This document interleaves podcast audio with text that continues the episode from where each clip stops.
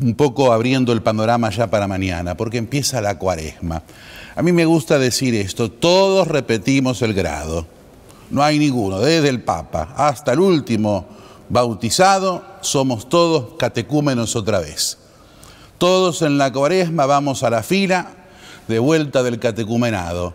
Aquí no hay ni teólogo, ni jurista, ni filósofo, ni jerarquía, ni pastor, ni oveja, todo el rebaño entero marcado con la bendición de la ceniza. Mañana empieza de vuelta penitencialmente el catecumenado, es decir, la preparación al bautismo.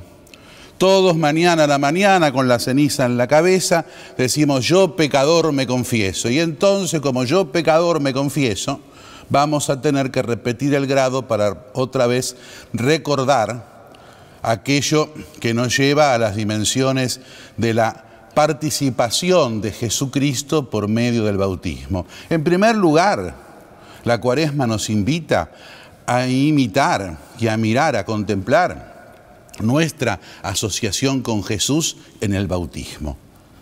Y en segundo lugar nos invita a que nosotros miremos la comparación entre Cristo y nosotros, entre lo que Cristo enseña y nosotros, entre lo que se le enseña a los, a los catecúmenos, como es el hacer para el cristiano y nosotros. Y van a ver que todos encontramos diferencia. ¿eh? Aquí, desgraciadamente, todos, todos vamos a pasar ese examen personal de cada uno y todos vamos a tener que tildar no completado.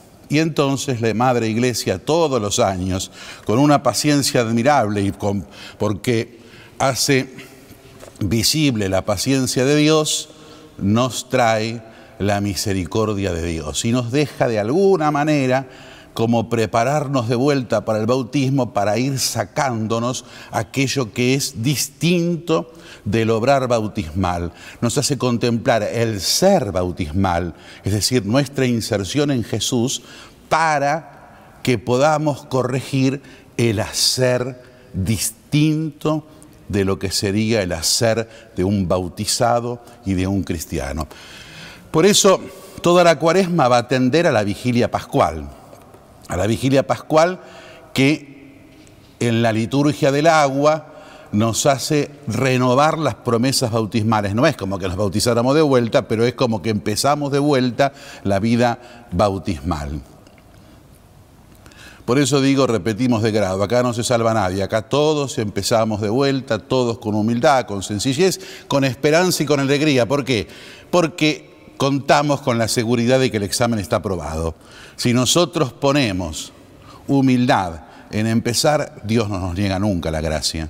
Por eso la cuaresma es un camino, sí, de penitencia, de oración, de caridad, de limosna, pero es un camino sobre todo de esperanza porque nos deja renacer, nos deja revivir, nos deja empezar de vuelta con fervor la vida cristiana.